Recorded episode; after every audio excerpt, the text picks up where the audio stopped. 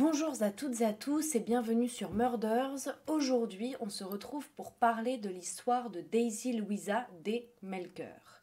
Louisa Daisy des Melker est une femme qui a empoisonné deux de ses maris ainsi que son dernier fils en vie. Elle a été exécutée le 30 décembre 1932 à la prison centrale de Pretoria à l'âge de 46 ans.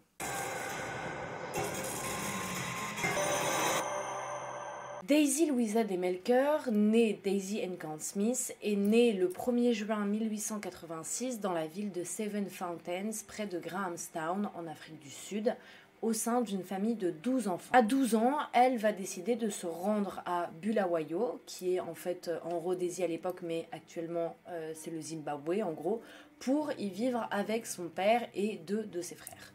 Trois ans après, elle va devenir infirmière à la Good Hope Seminary School au Cap. Et puis, elle va retourner au Zimbabwe en 1903 parce qu'en en fait, elle n'aimait pas trop. Euh, elle pas trop la vie rurale et tout. Et donc, elle va ensuite retourner euh, près de sa ville natale pour euh, travailler en fait dans une maison de repos qui s'appelle la maison Berea, qui est à Durban. Pendant un de ses séjours au Zimbabwe, du coup, elle va tomber amoureuse d'un homme qui s'appelle Bert Fuller, qui est en fait un fonctionnaire aux affaires indigènes à Broken Hill. Donc leur mariage, en fait, ils vont, ils vont euh, être ensemble, etc. Et ils vont prévoir leur mariage pour le mois d'octobre 1907. Sauf que Bert Fuller va décéder en fait la veille du mariage. Et donc la pauvre Daisy, eh bah, elle va euh, être veuve avant même d'être mariée, quoi. Mais elle va récupérer 100 livres parce que bah, c'était pour elle, quoi. S'il lui arrivait quelque chose, c'était pour euh, sa femme ou sa future femme. Donc voilà, bon, c'est pas énorme, 100 livres. Mais donc elle récupère de l'argent. Deux ans après, environ en mars 1909, elle va rencontrer un autre homme qui s'appelle William Alfred Coyle. William Alfred Coyle, c'est un plombier qui exerce et habite à Johannesburg. Elle, elle a 23 ans à ce moment-là, lui, il en a 36. Ensemble, ils vont avoir 5 enfants, dont 4 vont décéder super rapidement en fait. Les premiers, en fait, c'était des jumeaux qui vont euh, mourir euh, quasiment dès la naissance. Le troisième, il va mourir suite à un abcès euh, au foie. Et le quatrième, en fait, vers l'âge de 15 mois, il va avoir une crise de convulsion et il va finir par décéder. Donc sur les cinq enfants, il reste qu'un enfant qui est un fils qui s'appelle Rhodes Cécile qui est né en juin 1911. On est maintenant en 1923, le 11 janvier, quand William Coyle tombe malade après un petit repas préparé par sa petite femme Daisy il y a un médecin qui arrive et qui va dire c'est pas grave, tu vas prendre quelques trucs pour un petit peu colmater ton estomac, etc. Et puis ça va aller mieux. Sauf que ça va pas mieux du tout. Le pauvre William, il va de mal en pis, il vomit, ça va mal. Sa femme, du coup, euh, elle appelle à l'aide ses voisins qui font venir un autre médecin qui trouve que Coyle, euh, ça va pas du tout, que le premier médecin il a fait totalement de la merde, que, enfin, mec, c'est une urgence quoi, donc qu'est-ce que t'as fait? Donc le deuxième médecin trouve Coyle totalement. Euh, à l'agonie, on va dire. Il est totalement cyanosé, etc. Il bave, enfin bref. Dès qu'on le touche, il, a des spasmes, enfin il supporte même pas le contact euh, à l'extérieur de son corps, quoi, sur, la peau. Donc, bon, euh, on s'en doute que dans cet état-là, le pauvre type ne va pas survivre très longtemps, donc il va décéder deux jours après euh, la visite du deuxième médecin qui a dit c'est dommage parce qu'on aurait pu le soigner, mais bon, comme il y a eu un médecin, on sait pas pourquoi il est médecin celui-là, on peut plus rien faire pour lui, il est mort, donc voilà. Comme la mort est survenue super brutalement, et puis la maladie aussi, surtout elle est venue suite à un déjeuner que sa femme lui avait préparé. Donc le deuxième médecin, celui qui est un peu fut-fut, il va se dire, bon, on va quand même faire une petite autopsie pour voir si c'est vraiment un truc, euh, on va dire, il a chopé une bactérie, ou alors si quelqu'un lui a peut-être euh, mis des choses dans son assiette que c'est pas bon de manger. Eh bien effectivement, euh, pendant l'autopsie, il va se rendre compte, ce petit médecin, qu'il a été empoisonné à la stryctine, qui est comme un peu de la mort au rat, c'est un poison très violent, vous mourrez en deux jours si vous êtes résistant, quoi. Et donc il va euh, refuser de signer le certificat de décès. Sauf que comme Daisy n'est pas hyper contente, puisque vous allez le voir, c'est derrière la tête, la petite, elle va euh, demander à ce qu'il y ait une autre autopsie qui va être réalisée par le docteur Fergus qui lui va euh, diagnostiquer une néphrétite chronique et une hémorragie cérébrale comme cause de décès. Lui va dire qu'il n'est pas du tout mort par empoisonnement mais par la néphrétite et par l'hémorragie. Donc Daisy Cole va euh, récupérer bah, l'argent, elle va hériter de 1795 livres. Trois ans après, donc bon, elle s'est un petit peu remise de ses émotions, etc. Elle a maintenant 36 ans. Elle va encore épouser un plombier qui s'appelle Robert Sport, qui lui en fait a 10 ans de plus. Hein. donc elle en a 36, il en a 46, voilà. On est en octobre 1927 et Robert, comme par hasard, va tomber très très malade après un repas servi par sa chère et tendre Daisy.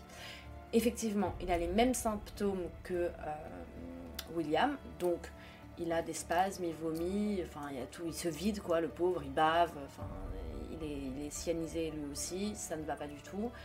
Sauf que il va guérir. Mais quelques semaines plus tard, alors qu'il est en train de boire une petite bière en compagnie de sa femme et de son beau-fils Rhodes, rebelote, il refait une crise, il est encore une fois euh, tremblotant, il a des spasmes, il vomit, il bave, il est tout bleu, enfin bref, il va décéder. Il va décéder le 6 novembre 1927 parce qu'on ne pouvait plus rien faire pour lui. C'était la deuxième attaque.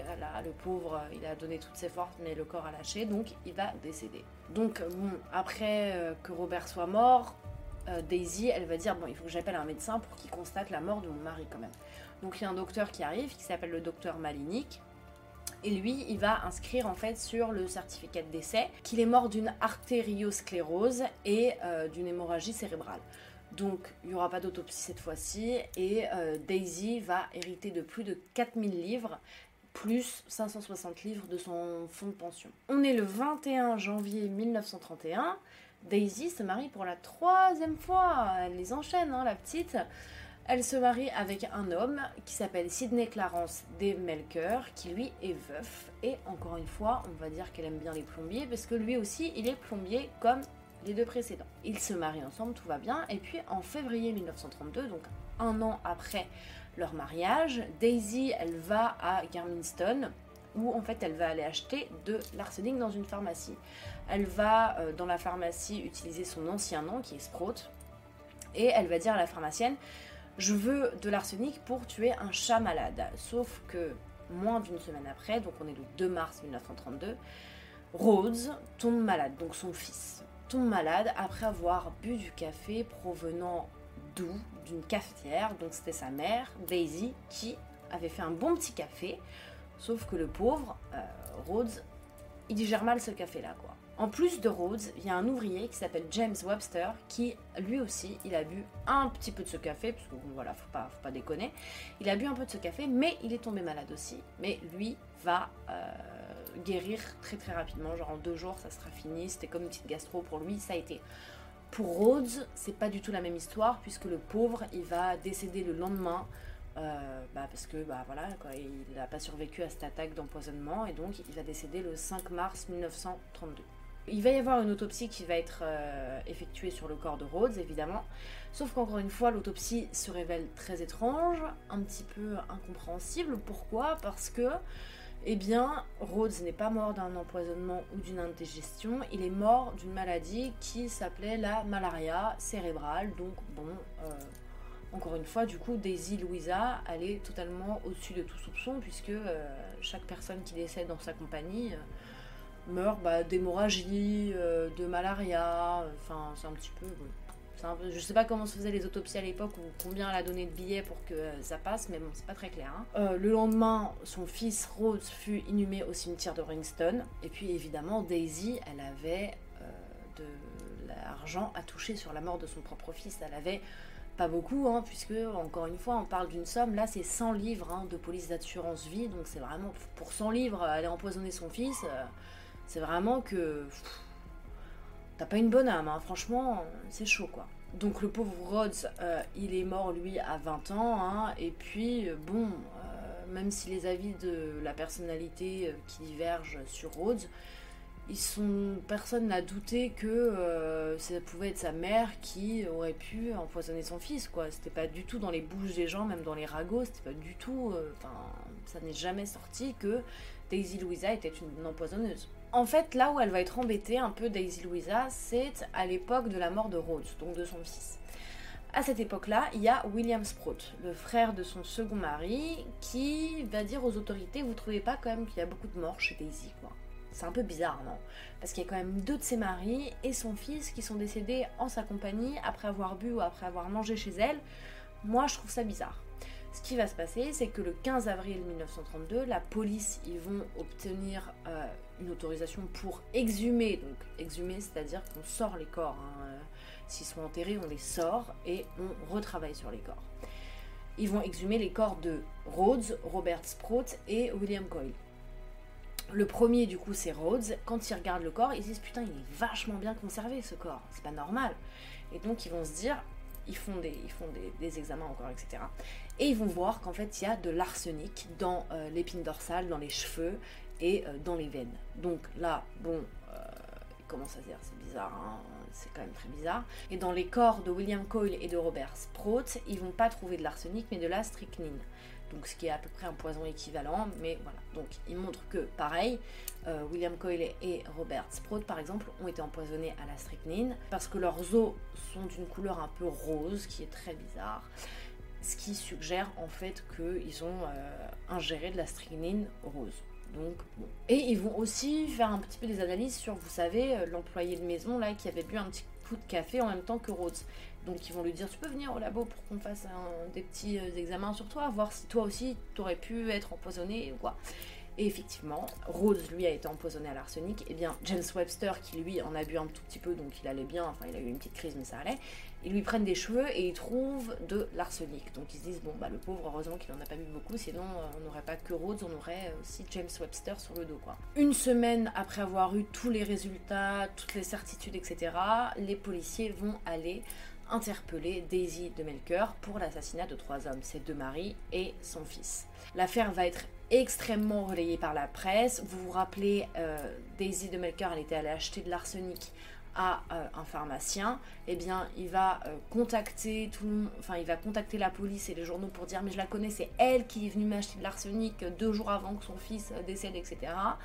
Et lui, il va dire par contre, moi je la connais comme Daisy Louisa Mesprout comme enfin pas pas pas Melker mais on s'en fiche puisque c'est la même photo enfin ils ont ils ont le portrait ils ont la photo etc donc tout va bien il a porté sa petite touche à l'édifice donc voilà le procès de euh, Daisy Louisa des Melker va durer 30 jours. Il va y avoir 60 témoins qui vont être cités par les autorités et 30 côté défense. Pendant le procès, le juge va dire que concernant l'empoisonnement de Coyle et de Sprout, l'empoisonnement ne peut pas être prouvé de manière très très concluante, même si bon, elle va quand même être euh, chargée avec ça, mais ils ont un petit doute. Ils ont un petit doute, voilà. voilà. En revanche, pour le troisième assassinat, donc l'assassinat de Rhodes, son propre fils, c'est une conclusion indéniable et euh, voilà quoi, on est sûr à 100% que c'est bien elle qui a empoisonné son fils. À la fin du procès, Daisy Louisa, qui a alors 46 ans, a été condamnée à mort par pendaison. Elle a été exécutée le matin du 30 décembre 1932 à la prison de Pretoria. C'est tout pour l'histoire de Daisy Louisa Demelker. J'espère qu'elle vous aura plu et en attendant, on se retrouve dimanche prochain à 20h pour une nouvelle vidéo sur Murders.